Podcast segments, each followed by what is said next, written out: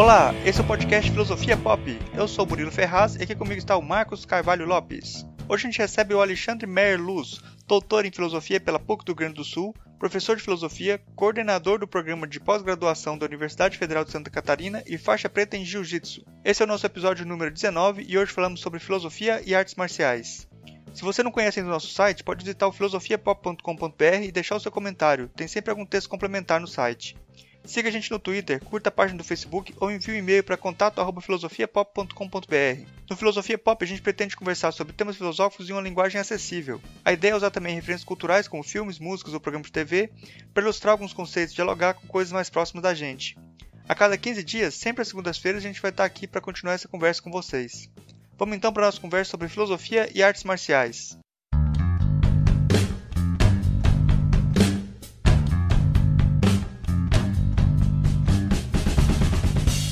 Hoje a gente recebe, direto de Florianópolis, o Alexandre Meyer Luz. Ele é doutor em filosofia pela PUC do Rio Grande do Sul, né? E atualmente é professor adjunto do Departamento de Filosofia da Federal de Santa Catarina. E ele trabalha faz em filosofia e também é praticante de, jiu-jitsu. Gostaria de pedir para você se apresentar também, falar para as pessoas que não te conhecem ainda, quem é você, o que, é que você faz, como que você trabalha. Claro. Bom, é, tudo certo as, as duas coisas mais importantes. É, eu tenho me dedicado à filosofia já há muitos anos. A minha área de especialização é epistemologia contemporânea. Fiz minha, minha pós-graduação no primeiro grande centro nessa área no Brasil, na PUC do Rio Grande do Sul. E estou, sou há cinco anos mais ou menos professor, já professor associado do Departamento de Filosofia da Universidade Federal de Santa Catarina. E, paralelamente a isso, eu tenho uma longa história uh, em cima dos tatames, praticando judô na adolescência e principalmente uh, jiu-jitsu nos últimos 15 anos. Eu sou uh, faixa preta de jiu-jitsu por uma equipe muito, uma escola muito tradicional no, no Brasil, chamada Aliança Jiu-Jitsu e faço questão de gastar uma parte, pelo menos, da minha semana sobre os tatames ainda hoje. Na nossa conversa de hoje vai ser sobre artes marciais. E eu já gostaria de começar perguntando para você se é filosofia e artes marciais ou é filosofia das artes marciais? Uh, essa tem sido a, a minha primeira questão uh, nas minhas tentativas por curiosidade intelectual, por diversão e por conta do meu apego ao exercício das artes marciais. A minha primeira questão teórica é se nós deveríamos falar de uma filosofia das artes marciais ou se nós deveríamos falar de uma coisa ligeiramente diferente, filosofia aproximada a, ou aqui resumidamente, é, filosofia e artes marciais. Eu prefiro não disputar a tese de que nós deveríamos fazer uma filosofia das artes marciais. Uh, isso por conta da, da visão que eu carrego do exercício filosófico. Eu não sei se nós temos problemas filosóficos típicos associados às artes marciais, ou seja, se as artes marciais gerariam um, campo de investigação com problemas que independem de outro, de qualquer outra área tradicional da filosofia eu suponho, inclusive, que não é esse o caso. Então, o que eu tenho explorado, na verdade, são possibilidades de aproximação entre dois tipos de experiências existenciais que são aparentemente muito diferentes entre si. A filosofia, aquilo que a gente faz formalmente dentro da universidade, não só dentro da universidade, mas tipicamente dentro dela, e as artes marciais. Então, é, eu prefiro falar de, uma, de filosofia e artes marciais. Quando a gente pensa que um filósofo se apresenta como alguém que faz artes marciais, isso causa um estranhamento, porque a gente tem toda uma visão do que um estereótipo do que é o filósofo. É, só que a gente olhar para a Grécia Antiga, né, você tem lá Sócrates respeitado como guerreiro, Platão, o nome já diz o de ombros largos, também era o, um, um, guerreiro. É, e, e, colocava a educação do corpo como um dos passos iniciais da formação do cidadão lá na, na República. E, de todo modo, uh, existe um caráter de luta agônico no, no, jogo de pedir e dar razões lá da filosofia grega. Eu queria te perguntar então, por que que causa estranhamento hoje uh, um filósofo se apresentar como praticante de artes marciais, se as artes marciais estavam lá no início vinculadas à filosofia? Primeiro eu vou te conceder integralmente o ponto, a partir da minha própria experiência, as reações dentro da, da universidade é, são sempre, são tipicamente muito curiosas quando as pessoas descobrem que eu sou praticante de artes marciais e no meu caso, ainda mais particularmente, de uma arte marcial que não, não é tipicamente associada a, a qualquer coisa mística, misteriosa, oriental ou qualquer coisa do gênero. Uma arte marcial, o jiu-jitsu brasileiro, como é conhecido, que é no, no, no extremo oposto, é tipicamente associada a uma situação de violência, de pit boys, brigões ou, ou coisas do gênero. Então, é, é, de fato, as reações são, são sempre muito curiosas, elas vêm carregadas de espanto e, em alguns casos, felizmente, cada vez menos comuns, acompanhadas com uma certa, um certo olhar de desdém é, que, curiosamente, muitas vezes se estende não só à pessoa, mas também ao trabalho acadêmico que ela faz. Então, é, sim, eu vou conceder que há, uma, há um olhar de estranhamento por parte da universidade, da academia dentro da universidade, quando ela dirige o olhar para o universo das artes marciais. É, sobre a origem disso, bem, é, primeiro vou também te conceder integralmente a memória às nossas origens. Esse ponto, no último congresso, colóquio que organizamos em Florianópolis, Filosofia e Artes Marciais, foi muito bem explorado pelo nosso colega aqui, professor especialista em, em filosofia antiga, professor Nazareno Eduardo de Almeida, que lembrava exatamente o ponto que vocês trazem é, agora. A tradição grega associada ao cultivo do, do corpo, e o cultivo do corpo era tipicamente associado à conquista de uma certa, um certo tipo de têmpera é, dada pelo exercício físico duro e um exemplar, um caminho um lugar típico desse exercício físico duro é o lugar da luta. E a associação desse exercício físico, dessa têmpera associada a, a ele, a têmpera do corpo, a obtenção de uma têmpera para o espírito, a têmpera necessária para se fazer aquele exercício que também é um exercício de confronto, só que intelectual, o exercício da filosofia. Uh, eu não sei te dizer exatamente que a gente precisaria de um bom historiador quais são os momentos que representariam mais tipicamente o afastamento desse modelo, dessa concepção de fundo grega. Hum? Provavelmente nós vamos encontrar já começo disso na filosofia medieval, um certo olhar cristão sobre, sobre o corpo como algo inferior em comparação com, com a alma.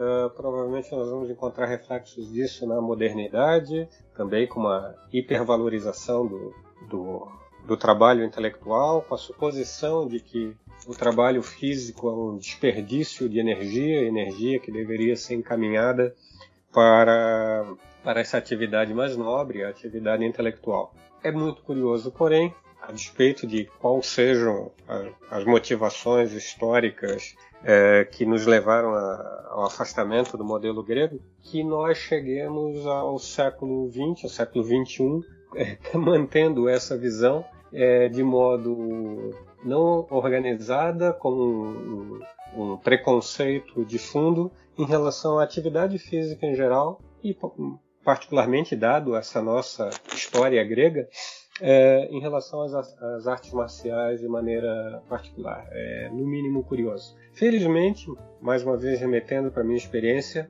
mesmo considerando que o espanto se mantém, é, depois de alguma explicação adicional, rapidamente as pessoas tratam com mais e mais normalidade esse tipo de evento. Nós deveríamos, pelo menos, nos preocupar um pouquinho com a taxa de infarte ou doenças causadas pelo sedentarismo é, dentro da universidade. Uh, e pelo menos em relação a isso, parece que as pessoas é, têm acordado essa prática de artes marciais, geralmente o pessoal associa com, com coragem, com, com, respeito ao outro, e essas coisas, esse tipo de, de valores, esse tipo de.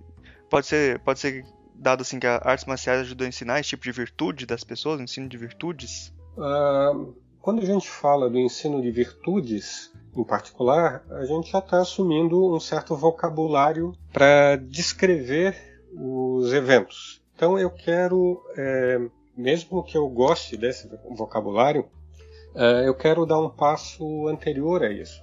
E vou, para isso, falar da minha, da minha experiência. É, a minha experiência adulta são de 15 anos praticando artes marciais em vários lugares diferentes por conta das minhas mudanças de, de cidade e de emprego. Eu já treinei em ambientes é, frequentados por gente de toda a classe social, já treinei em ambientes em que o público era de gente de classe média alta, já treinei em ambientes, em lugares, em academias que ficavam virtualmente dentro de, de uma favela ou, ou algo parecido com isso.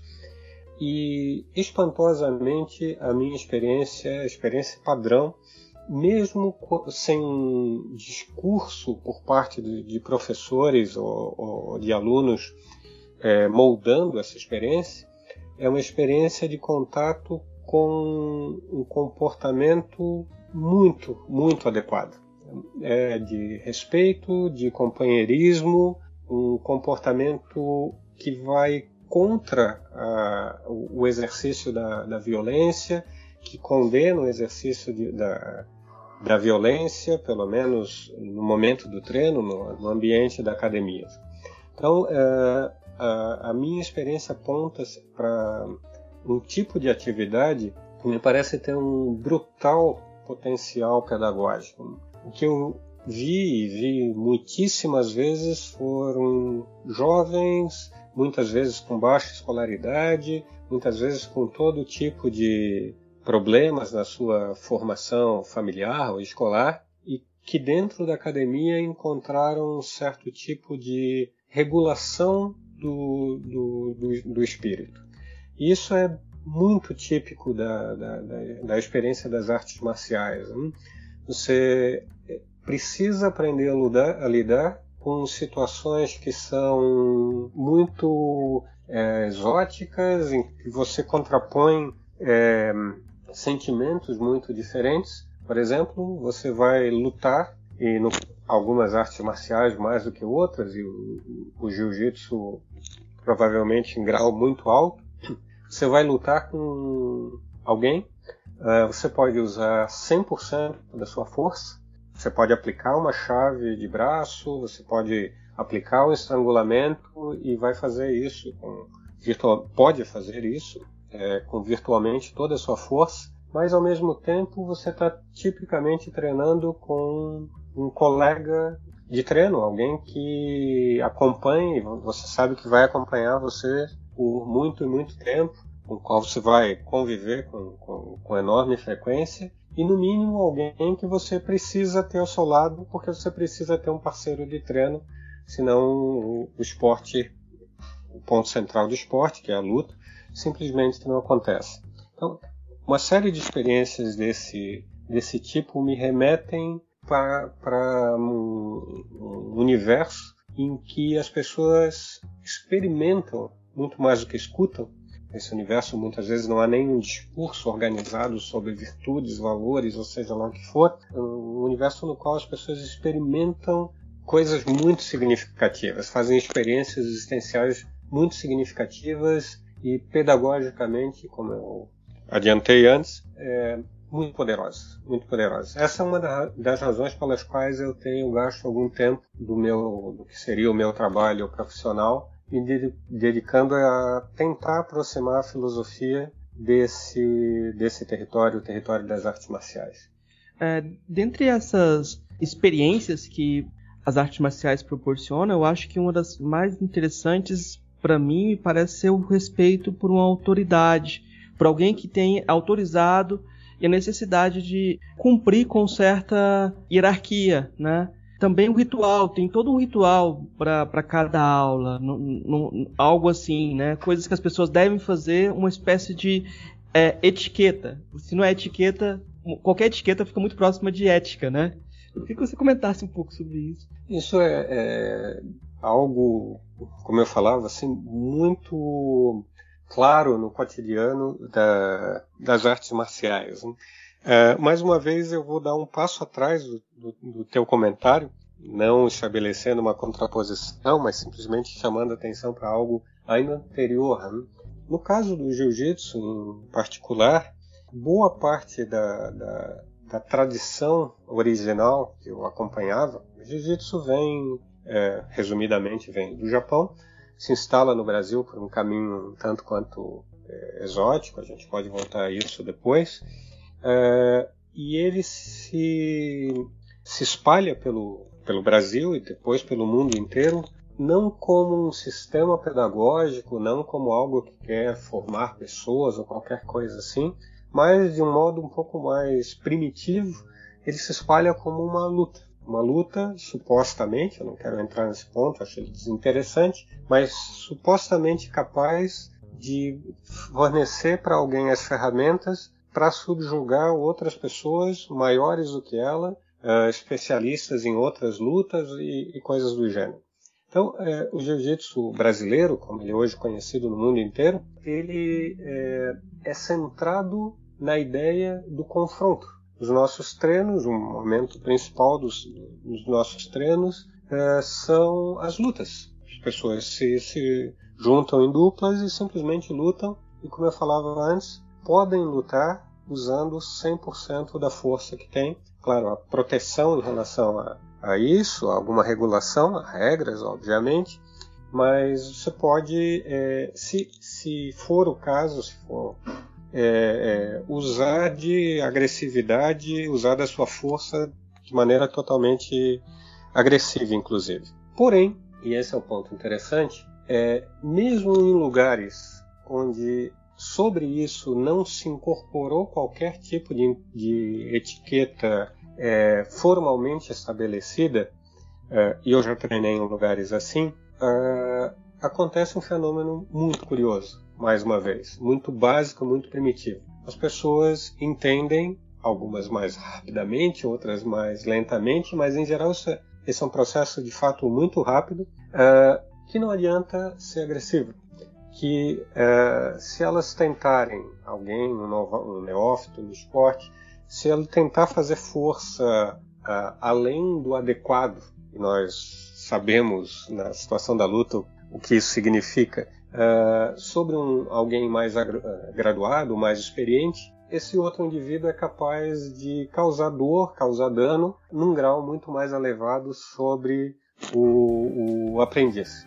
Então há um certo tipo de construção de comportamentos, de relações de respeito, não só a hierarquia, mas como também os colegas. Há uma certa construção de, é, é, de, de, de, uma, de uma certa regulação da própria vontade dentro da academia que vai se dando por conta do confronto com os outros indivíduos. Curiosamente, isso é, talvez seja um tanto quanto exótico para alguém que não tem experiência do tatame, a luta ela não cria adversários, ela não cria inimigos, ela cria um tipo de relação é, muito mais aberta, muito mais é, é, adequada, uma relação muito mais é, horizontal entre os indivíduos, e é nessa relação horizontal que os indivíduos escolhem se submeter a uma certa, a uma certa hierarquia porque a hierarquia se impõe aos indivíduos. Não é a faixa apenas que diz para os indivíduos o, o lugar do outro, mas é a capacidade do outro de mostrar técnica, a capacidade do outro indivíduo de mostrar que ele, no mínimo, domina as técnicas que permitiriam que ele subjugasse o colega. Claro, com o tempo, nós vamos é, acrescentando um certo tipo, sim, de etiqueta verbalmente construída isso é, é, é bastante comum. Mas para mim o mais interessante é ver como mesmo sem se dizer nada a hierarquia se constrói é, uma relação de autonomia vai se construindo ao longo do tempo porque os indivíduos aprendem por exemplo a mesma técnica mas eles têm físicos diferentes então eles precisam adaptar a mesma técnica para as características do seu biotipo e essa, esse espaço de autonomia vai sendo gradativamente construído ao longo do tempo à medida que o indivíduo se torna mais e mais competente nesses processos que são é, muito complexos de compreensão da, da luta. Né? Uh, num segundo nível, em ambientes mais tradicionais, mais organizados, uh, de fato você vai encontrar, é, como eu falava, etiquetas, para usar a expressão, é, explicitamente estabelecidas. Uh, há duas coisas para mim importantes em relação a isso. Primeiro, no caso do jiu-jitsu, é, diferentemente de outras artes marciais, principalmente aquelas de origem japonesa, há, muitas, há muitos sistemas de etiqueta. O problema todo é que muitas vezes elas estão lá na parede e elas são só regras formais e as pessoas eventualmente nem leem aquilo. Então eu considero que a etiqueta como conjunto de regras estabelecidas formalmente é menos importante do que essa experiência real que eu descrevi agora, agora há pouco. Mas há um, um segundo ponto que para mim é particularmente importante aqui, uh, que é a relação do professor em relação a essa etiqueta. O tatame, assim como provavelmente qualquer ambiente humano, é sempre um ambiente muito complexo, porque você imagina a, a pessoas de, por exemplo, de idades diferentes com expectativas diferentes em relação ao esporte, a pessoa, a fases do seu treinamento, da sua, do seu aprendizado, que são muito diferentes entre si, as fases de é, excesso de autoconfiança,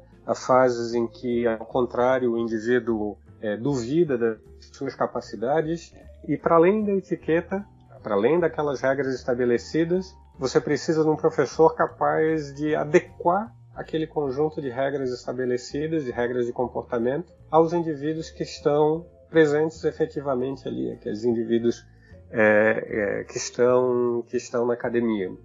Uh, alguns indivíduos, em alguns momentos, vão, vão, vão precisar de algum tipo de confronto mais direto, outros, por personalidade, precisam de outro tipo de, de, de participação naquele ambiente. Uh, e é exatamente nesse ponto que, para mim, nós temos uma das aproximações possíveis entre a filosofia e as artes marciais.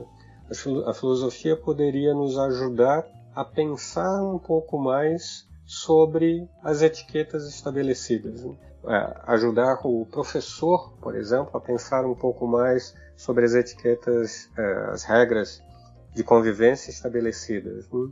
E agora, voltando para a tua observação inicial aqui, uh, por exemplo, a noção de virtude é particularmente importante. Uh, em vez de nós pensarmos como, no senso comum, às vezes se pensa a noção de virtude como um tipo de comportamento é, resultado de, um, de, uma repetição de, um, de, um, de, uma certa ação em qualquer ambiente, é, nós podemos recuperar um pouco da nossa tradição grega, filosófica grega, para lembrar os professores que a noção de virtude remete, para pegar um, um, um, senso comum filosófico aqui, é, muito mais a uma noção muito delicada, muito tênue de justo meio ou alguma noção parecida com ela, com ela remetendo ao velho, ao velho Aristóteles.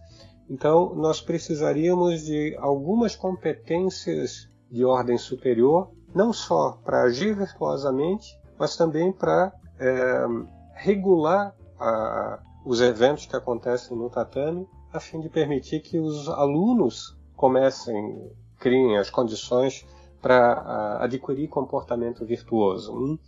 É, mas, de novo, a nossa tradição vai dizer que, não é, não, que isso não é resultado da aplicação de um sistema de regras ou de um algoritmo ou de qualquer tipo de modelo fixo. Você falou sobre et a etiqueta, no, assim, os costumes que tem na luta, antes da luta e tal. E eu, uma vez eu, fiz, eu comecei a fazer Muay Thai, eu fui só numa aula.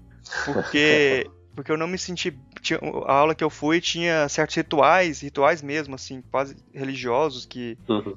tradicionais que eles faziam no início da aula, e eu não me senti bem fazendo os rituais, porque eles não tinham um significado para mim.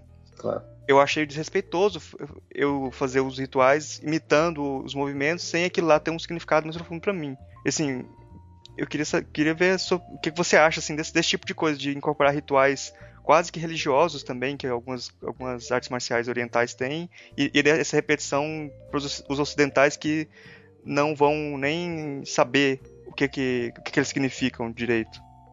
Esse é um, é um belo ponto, é, e é um ponto que me interessa bastante.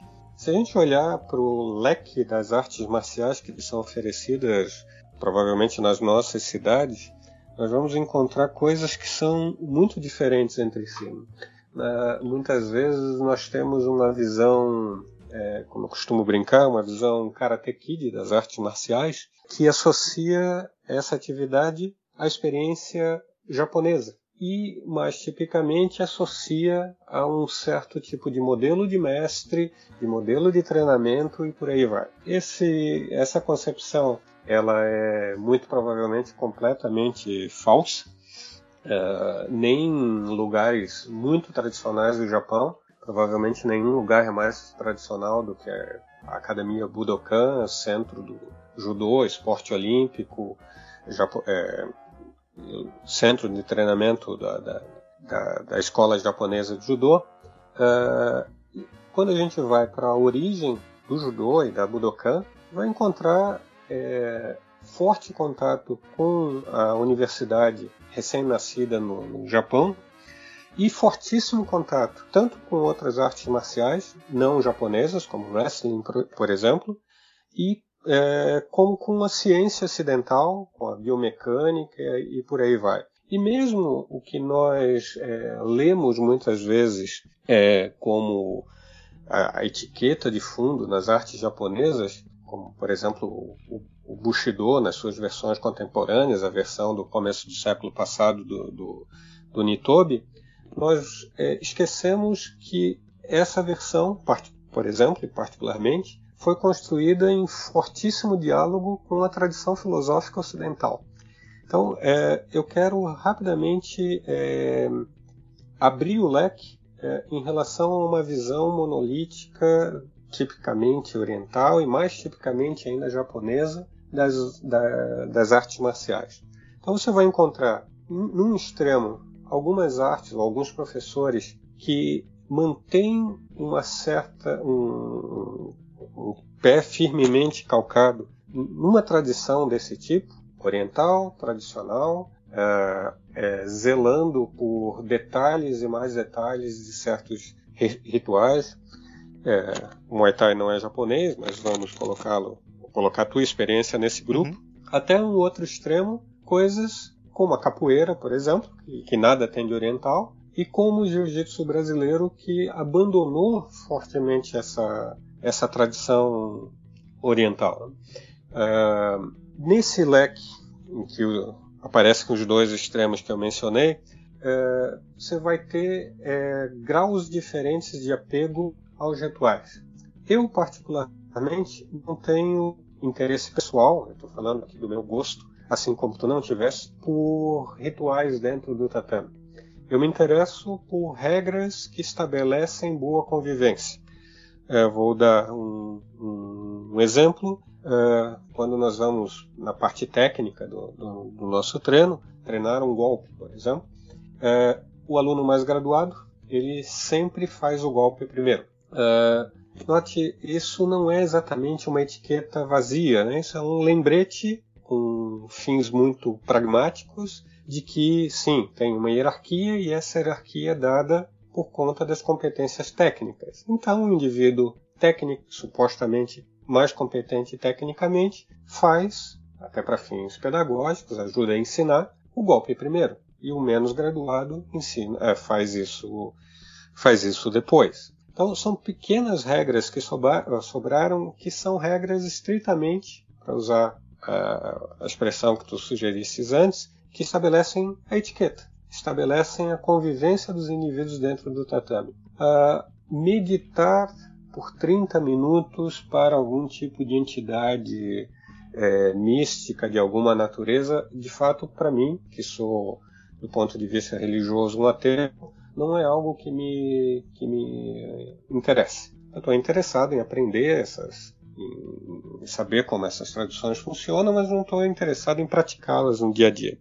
Então, é, um ponto aqui importante é artes marciais não dependem do ritual. Alguém pode buscar isso no, no tatame. Alguém pode eventualmente gostar do, desse exercício mais ritualizado. Alguém pode preferir uma prática que, inclusive, não tenha luta ou qualquer coisa assim.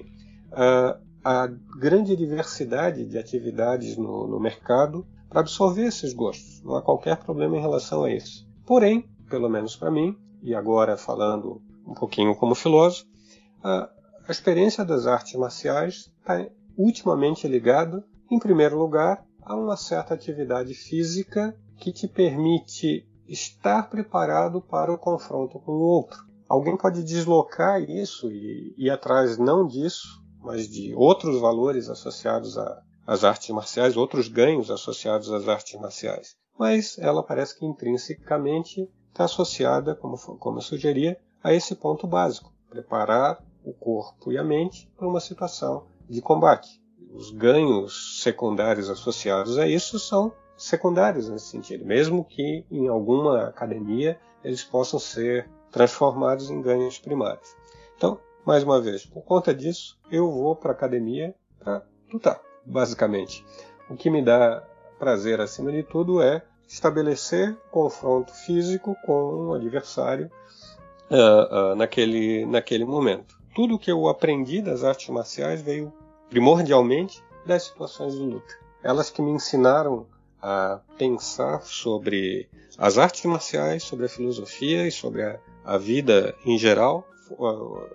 Foi a, a experiência da luta que me deu isso. De novo, alguém pode gostar de rituais, alguém pode se sentir profundamente tocado por eles, etc. e tal. Eu não vejo qualquer problema com isso. Porém, de novo, não se deve, não se deveria achar que o fato de, uma, de um esporte ser mais é, ritualizado do que o outro confere a ele maior valor em relação aos outros. Eu, eu, eu ia já perguntar, fazer a pergunta se as artes marciais têm uma filosofia, mas é, essa interpretação da filosofia como modo de vida, pela sua resposta já deixa claro que você não, não, não toma filosofia como modo de vida, porque isso parece ser bastante religioso. Eu, eu separaria aqui, é, eu, eu, tomaria três sentidos de filosofia aqui. Num sentido, e, eu não estou hierarquizando, estou só separando, tá? Um sentido acadêmico, ao qual me referi antes. Então, eu pessoalmente não estou convencido de que exista uma filosofia das artes marciais, ou seja, um filósofo vai dedicar a sua carreira e conseguir empregos em alguma universidade fazendo filosofia das artes marciais. Eu não sei se é possível isso, não sei se é um objeto apropriado a isso. Sim, eu posso pensar em questões epistemológicas, éticas, etc. e tal, no ambiente das artes marciais, mas isso não é fazer filosofia das artes marciais em sentido estrito. Um segundo sentido em que filosofia é aqui um certo tipo de discurso organizado. Eu uso esse sentido para coisas como o Bushido japonês, por exemplo. Você tem um discurso bastante sofisticado, bastante organizado, bastante interessante, mas que não é crítico, ou menos não é crítico ao modo da filosofia ocidental. Aquele tipo de criticidade em que os participantes são convidados a colocar em questão virtualmente qualquer tipo de pressuposto do discurso. E um terceiro sentido muito mais frouxo, em que é, parece ser um sentido assim, muito usado cotidianamente, em que nós estamos falando assim de coisas motivadoras é, associadas a uma determinada atividade, coisas que nos fazem pensar ou alguma coisa assim. Uh, nesse sentido, as pessoas às vezes dizem que um filme é filosófico ou alguma coisa assim, elas assistem tal e tal filme, evento ou sei lá o que, e acham que aquilo é profundo e, e dizem, ou os toca de alguma maneira profunda, e elas usam a expressão filosofia para esse, esse tipo de coisa. Nesse terceiro sentido, se nós vamos mantê-lo, é, eu vou conceder aqui, e vou falar de novo da minha experiência, que as artes marciais são profundamente filosóficas. Eu, é, não, como eu falei, não estou hierarquizando as três coisas. Hein? Eu só não quero confundir coisas que me parecem ser de natureza diferente. Eu, eu, acho que seria interessante também que você falasse um pouco sobre o discurso do jiu-jitsu. Existe um discurso do jiu-jitsu, principalmente do jiu-jitsu brasileiro.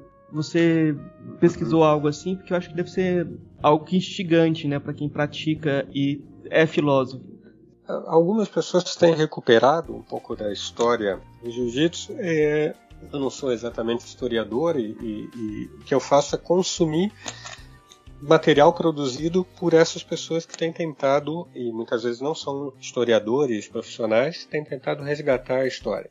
Uh, eu acho que algumas coisas que são bem interessantes na história do jiu-jitsu brasileiro e que valem, valem a pena ser contadas. Uh, o jiu-jitsu brasileiro, como é conhecido hoje, uh, ele chega ao Brasil pelas mãos de um aluno do fundador do judô, Jigoro Kano, judô que também era chamado lá no começo de Kano Jiu-Jitsu. Jiu-Jitsu era um nome, um nome geral usado no Japão.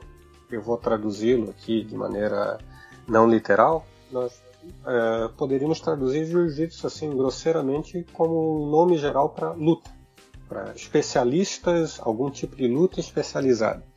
Então você tinha escolas de Jiu-Jitsu no Japão que treinavam eh, majoritariamente socos e chutes, outras que treinavam quedas majoritariamente, estilos de luta que valorizavam esse tipo de coisa.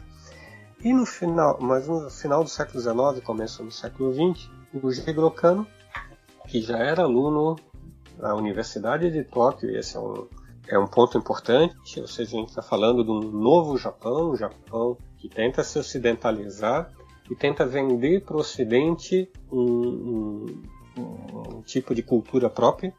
Jigoro Kano organiza um, uma escola de jiu-jitsu dele, centrada na ideia de melhoria do corpo, da capacidade de lutar e também do espírito. Há de saída fortes pretensões pedagógicas associadas a essa nova escola de jiu-jitsu, que logo em seguida é ganha o nome que nós conhecemos, o judô. Bom, um dos alunos da segunda geração, logo, de alunos do Jigoro Kano, uh, ainda um pouquinho estremecido com, com, com o Kano por várias razões, uh, viaja pelo mundo a certa altura como artista de circo, sob o codinome de Conde Coma, e esse circo chega ao Brasil e ao, e ao longo da, da passagem do, do, do circo pelo, pelo Brasil, em várias cidades, o Jigoro Kano, oh, desculpe, Konde Koma, Mitsuo Maeda, uh, começa a ensinar aquela, aquilo que ele havia aprendido com o Jigoro Kano, ou seja, o judô primitivo, muito diferente do judô olímpico atual, uh, para muitas pessoas no Brasil. Em Goiás, ele esbarra com a família que vai, hoje é mundialmente conhecida, para quem conhece jiu-jitsu brasileiro, com a família Grace e ensina jiu-jitsu para os filhos do, do Grace, que, se, que havia se tornado amigo dele. Esses meninos, já não tão meninos, né? já jovens, é, se movem para o Rio de Janeiro e começam uma grande campanha de divulgação do jiu-jitsu. E o mote aqui é muito curioso, né? É muito curioso, mas não novo, porque já no Japão as coisas funcionavam assim artes marciais tinham a ver com a capacidade de derrotar outros praticantes de artes marciais.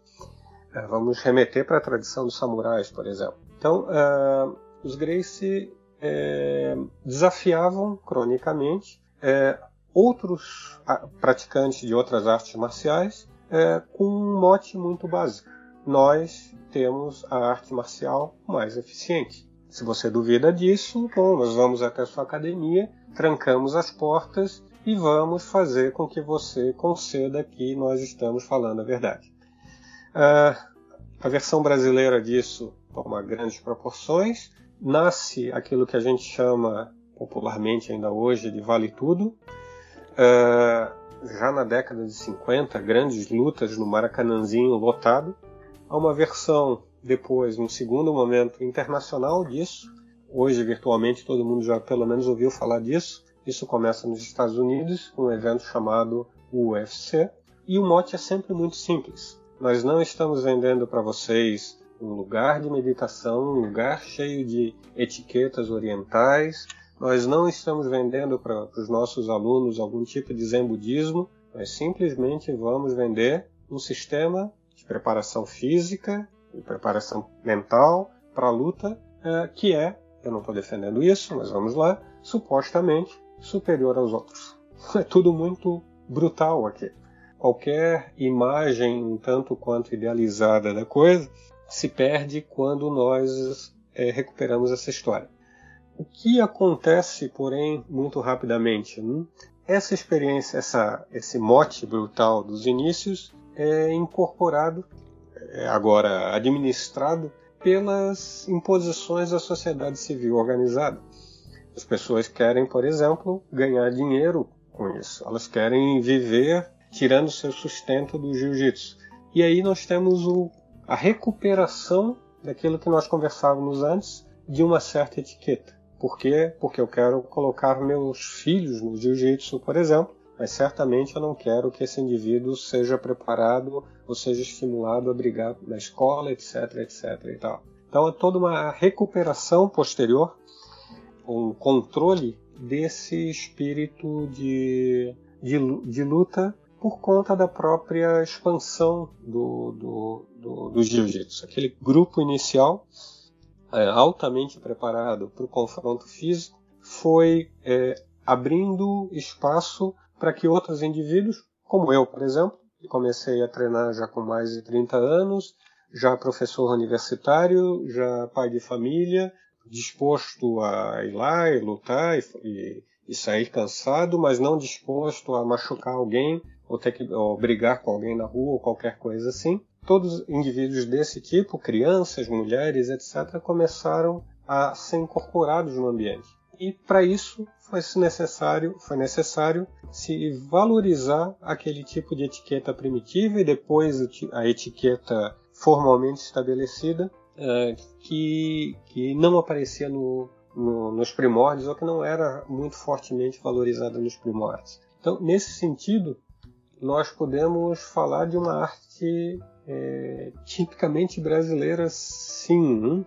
Nós incorporamos, trouxemos, o jiu-jitsu tem as suas origens japonesas, mas tanto tecnicamente quanto em relação à, à organização interna, nós estamos falando de um evento que se desenvolve, toma rumos próprios no, no, no Brasil. A ponto de, muito curiosamente, uh, num certo sentido, ela ser hoje, no olhar do, do mundo em relação ao Brasil, uh, algo mais tipicamente brasileiro do que talvez a capoeira. Uh, obviamente, eu não, não, estou dizendo que, é, que o jiu-jitsu é um evento é, mais tipicamente brasileiro que a capoeira, só estou dizendo aqui que o jiu-jitsu hoje é, é, provavelmente aquilo que vai ser mencionado se você perguntar para um, alguém no exterior é, o que os brasileiros lutam. E esse é um fenômeno sociologicamente muito, muito curioso no mim. Eu acho interessante também quando você falou da, do, do UFC, que é do, do, do evento, que mesmo uhum. quando ele é muito. Ele já não, não tem mais o discurso tão forte do, do ritual e tal. Mesmo assim, é, é muito comum os, os lutadores, depois de, de, lutarem muito pesadamente, muito forte, uhum. depois da luta eles se cumprimentam e tal. Não é uma coisa que um é inimigo do outro, né?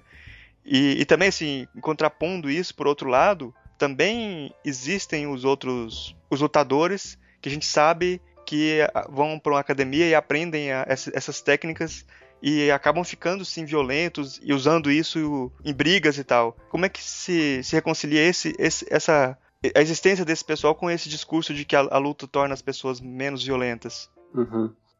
Eu, eu tenderia a te dizer que o evento da luta torna as pessoas menos violentas. Deixa eu explicar um pouco isso e depois eu vou ter que tratar do que eu já estou considerando a exceção, que são os casos dos indivíduos que não são, que têm comportamento inadequado na vida civil. Uhum. E, particularmente no, no jiu-jitsu isso é curioso, é bem típico. Como eu falava, no jiu-jitsu você luta e pode usar 100% da sua força durante, durante a luta.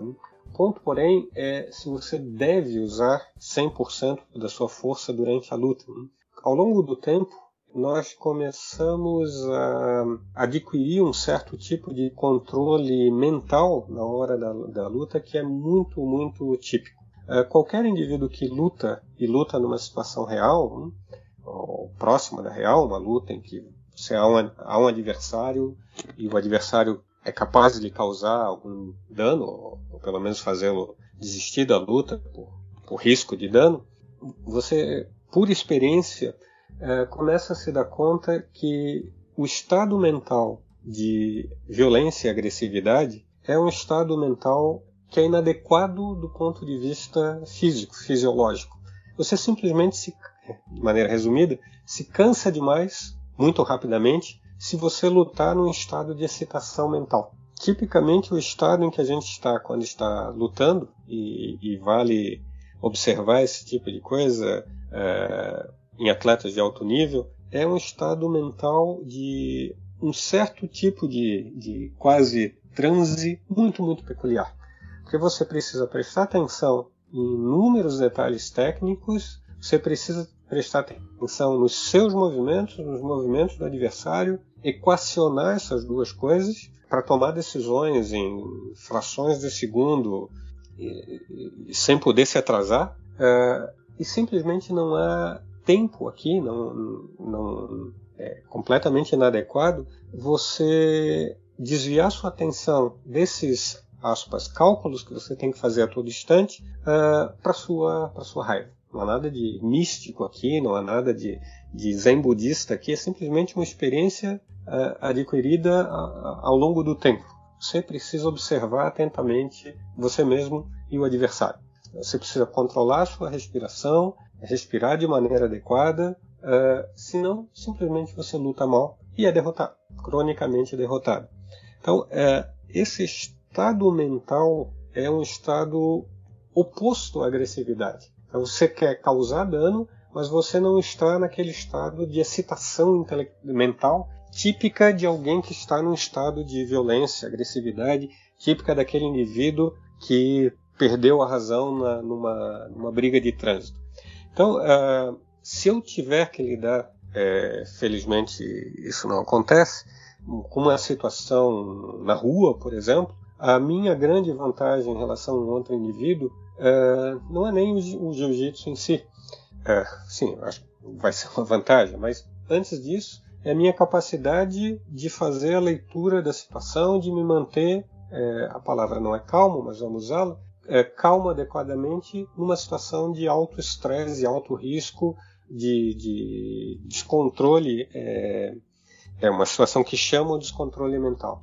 Agora, dada, muito provavelmente dada essa origem, no caso particular do jiu-jitsu, muito tipicamente, e talvez dada a, a, a capacidade que alguém adquire com uma arte marcial de pelo menos supostamente se sobrepor, e é provável que consiga, a um indivíduo não treinado numa situação de rua, é muito possível, e acontece obviamente, que, que indivíduos recebam dentro da academia um discurso para além da hora da luta, porque, como eu falei, na hora da luta não adianta isso, um discurso de convite à relação agressiva no ambiente civil.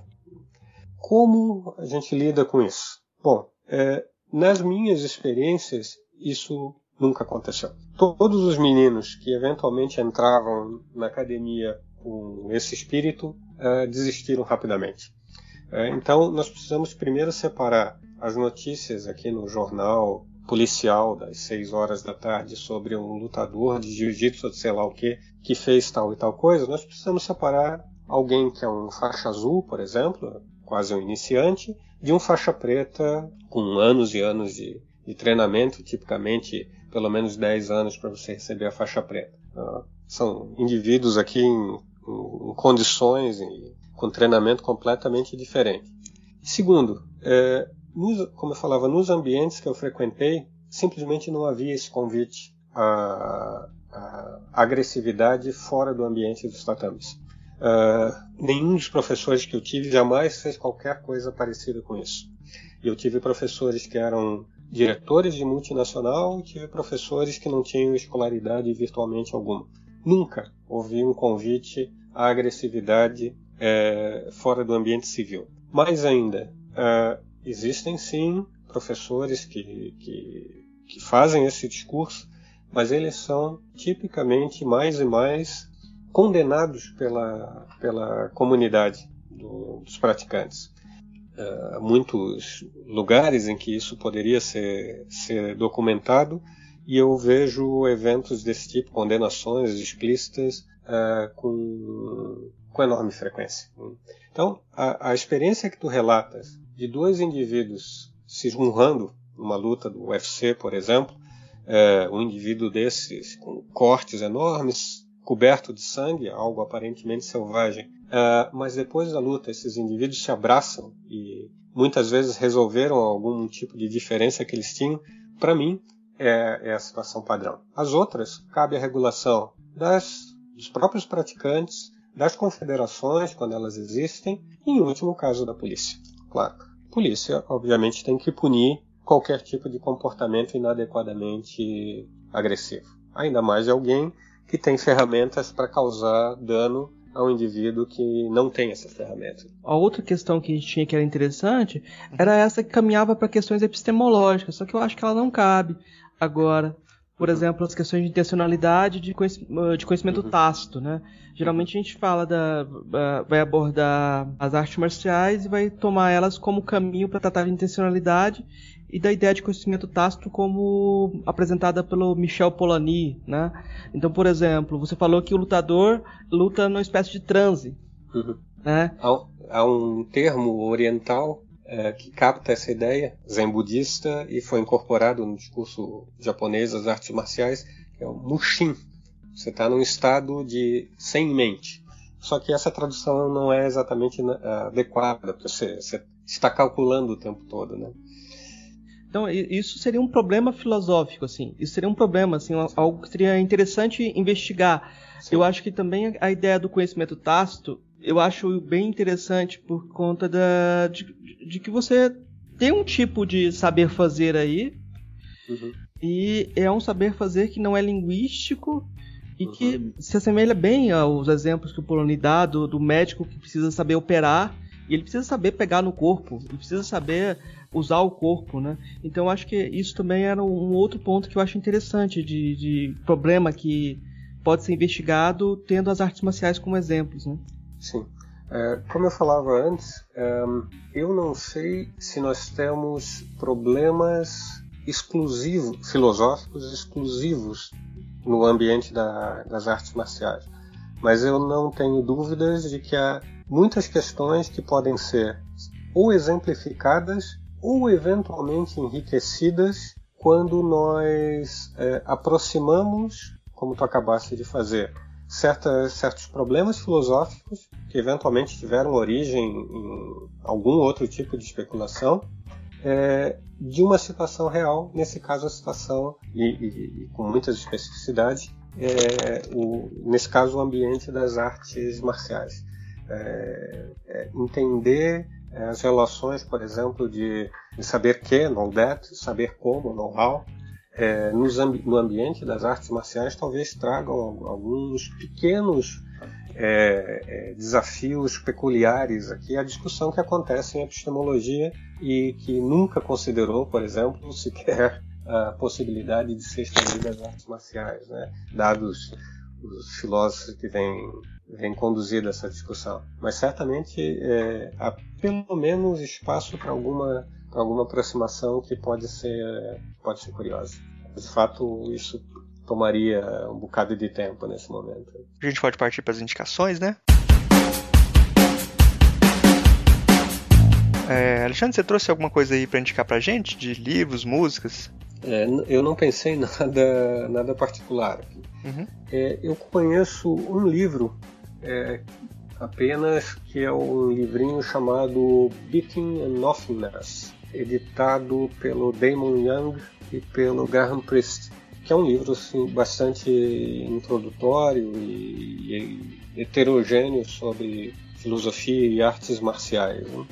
Algumas pessoas têm tem especulado alguma coisa sobre esses territórios, mas não é nada muito, muito organizado. Né? Há alguns locais de discussão sobre filosofia do esporte. É, há uma boa revista chamada Fair Play, é, onde eventualmente aparecem alguns artigos sobre artes marciais. Mas a gente tem um daqueles territórios ainda um tanto quanto exóticos, como a filosofia do esporte também o é, como a filosofia da educação também o é, a filosofia da arte em algum sentido, em que discussões muito diferentes, conduzidas por filósofos de tipos muito diferentes, de escolas muito diferentes, vêm, vêm se juntar. Então, uh, a minha principal sugestão aqui para os ouvintes tentar entender o fenômeno desde dentro e comprar um, comprar um kimono. Acho que é a melhor coisa a fazer é ir a uma academia, uma academia que se encaixe de alguma maneira nas suas expectativas mais básicas é, em relação ao que você espera encontrar, é, com mais ritual, com menos ritual, com gente lutando de maneira mais selvagem, com lutas mais amigáveis, não importa, academias de todas as artes, para todos os gostos, e eu só gostaria então de deixar o meu, o meu testemunho em favor disso. Né? Eu era um, um quase obeso, àquela altura da vida, sedentário, uh, sofrendo para para subir escadas e acabei fui para academia atrás de um esporte tinha sido judoca na adolescência, é, um joelho machucado, preferi procurar o jiu-jitsu ao invés de voltar para o judô. Então fui atrás de uma atividade física e acabei encontrando assim, uma experiência existencial que, que tem moldado muito profundamente a minha vida nos últimos 15 anos já. Então, é, essa é a minha principal recomendação. Compre um kimono. algum, algum filme assim para quem quer aprender entender a, a artes marciais você recomendaria ou não uh, primeiro não veja Karate Kid uh, pode ser um filminho divertido para sessão da tarde sei lá mas não fala nada de minimamente realista sobre o, o que acontece nas artes marciais uh, não veja Matrix ao menos não para isso. Eu acho que em vez de assistir um filme gaste um final de semana assistindo um bom evento do, do UFC, é, olhando menos para o eventual sangue jorrando e mais para esses detalhes como o que tu chamasse atenção, Murilo, as pessoas se cumprimentando é, de maneira assim muito cordata e efusiva depois de terem se esmurrado por 25 minutos. Hein? Talvez para o espectador é, passar por cima do seu medo inicial do sangue, muito compreensível, e olhar para essa para esse aparente paradoxo aqui, isso pode, pode abrir as portas aqui para algumas reflexões, no mínimo, no mínimo interessantes. É, Marcos, você tem alguma indicação, Marcos? Eu tenho algumas indicações de, de livros aqui, mas antes eu queria lembrar assim, o professor Alexandre, ele, na, na, palestra que eu vi sobre filosofia e artes marciais, ele mostrou uns vídeos. Eu acho que se ele pudesse depois tiver o link desses vídeos. sim, um... sim. Eu posso. Eu devo em breve disponibilizar uma outra palestra e vou, vou depois mandar algum material adicional que eu, que eu, que eu venho produzindo para vocês, então. Ah, tinha um, tinha um, você mandou um vídeo de um, de um aluno que enfre, enfrentava num, ele, tinha, ele enfrentava um menino que tinha deficiência, um menino especial. Sim, sim. Sim, e ele, ele segurava toda a força e deixava a luta acontecer de uma forma bastante ética, muito interessante, né? É, eu acho que esse, esse vídeo, se a gente puder localizar, é interessante, né? Sim, eu te, eu te mando o, link, ele está disponível no YouTube, mas eu te mando o link. Eu vou indicar um, um livro do Richard Schusterman. Richard Schusterman esteve lá na, na UFRJ para dar umas palestras e ele é muito conhecido pelo trabalho dele sobre estética e sobre as questões corporais. Mas ele é também é, especialista no método Alexander de uh, massagem, né? De, de, de, postura corporal, etc. Aí quando a gente falou que ia trazer o Schusterman, um professor reclamou que ia transformar o UFRJ numa casa de massagem.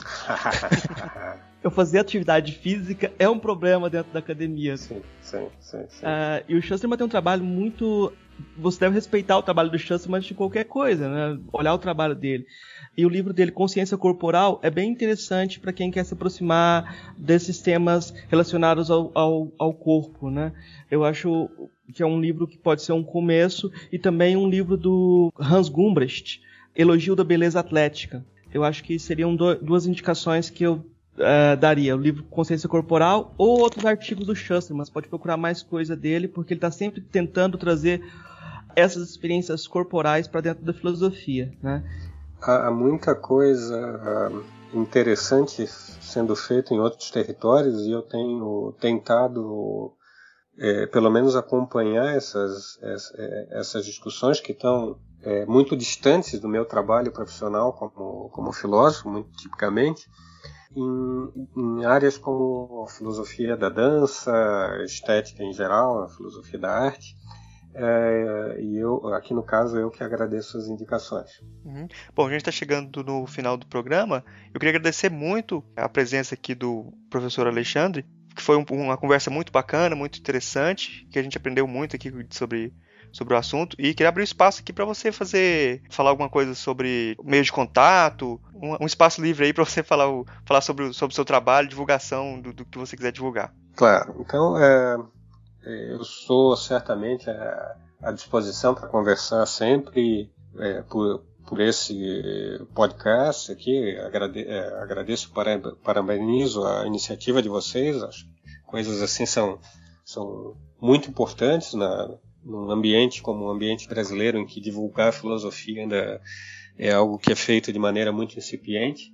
Uh, me dá além de tudo, vocês me deram a chance de falar desse tema que não, que não me rende linhas no meu currículo Lattes, mas que atrai uh, a, minha, a minha atenção, tanto é, do ponto de vista existencial quanto do ponto de vista, mais recentemente, intelectual. Uh, eu quero, então, só divulgar a nossa, uh, os eventos que nós temos realizados aqui. Nós temos realizado aqui alguns encontros colóquios de filosofia e artes marciais. Realizamos um final desse ano, como eu falei. Em breve nós devemos divulgar uh, comunicações e, no, no, YouTube, na internet em geral. Uh, e já convidar as pessoas para ficarem atentas à divulgação que, que será feita pelos, pelos meios todos disponíveis é, de um novo evento, provavelmente no final desse ano. Então, todos os interessados em filosofia e em artes marciais é, vão ter aqui, um, aqui em Florianópolis um lugar para nos encontrarmos, discutirmos e eventualmente treinarmos juntos aqui, quem, quem, quem assim o desejar. É, o meu e-mail pessoal, que está à disposição para todos, é meyerluz, com y, arroba hotmail.com. Uh, eu tenho usado o Facebook, o Facebook que criei por conta das minhas atividades como coordenador do, do programa de pós-graduação aqui da UFSC. Vocês me acham pelo codinome Alexandre PPG UFSC. Só pedir, eu, eu os adicionarei lá. Todos os contatos são, são muitíssimo bem-vindos. Estou sempre à disposição para conversar sobre isso, sobre epistemologia, sobre filosofia em geral. E creio que é isso, então. Queria agradecer muito a sua presença aqui, foi muito bacana. O papo foi bem legal mesmo. Obrigado, viu, pela presença. Obrigado mais uma vez, Murilo, Marcos, e mais uma vez estou sempre à disposição. Peço para você que está ouvindo comentar no nosso site, o filosofiapop.com.br. A participação de vocês é muito importante, é o que dá força para a gente continuar o nosso trabalho. Se você quiser, pode mandar também um e-mail para contato@filosofiapop.com.br. Lá no site a gente coloca todas as referências citadas aqui no episódio e também os links para as nossas redes sociais e página no Facebook. Se você quiser ajudar a gente, você pode compartilhar os episódios com os amigos e também avaliar no iTunes. Isso ajuda muito a gente subir na classificação deles e trazer muito mais ouvintes. Obrigado a todos e daqui a duas semanas a gente está de volta. Transformou o mito das raças tristes em minotauros, Júnior Cigano tem José Aldo, Newton Machida, Vitor Belfort, Anderson Silva e a coisa toda. Bossa Nova é foda. Ah, ah, ah, é foda.